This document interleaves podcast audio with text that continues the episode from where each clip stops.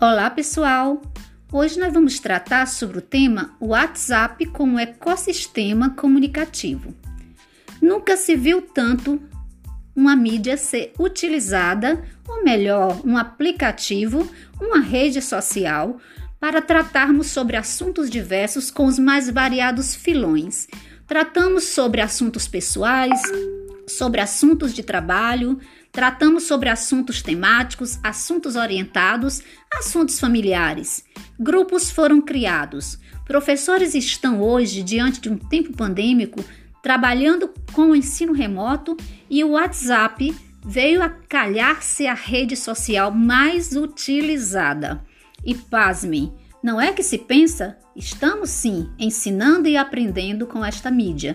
Estamos ensinando e aprendendo fazendo mídia através do WhatsApp. Estamos aprendendo sim num contexto que nos pede respostas síncronas e assíncronas em tempo de pandemia.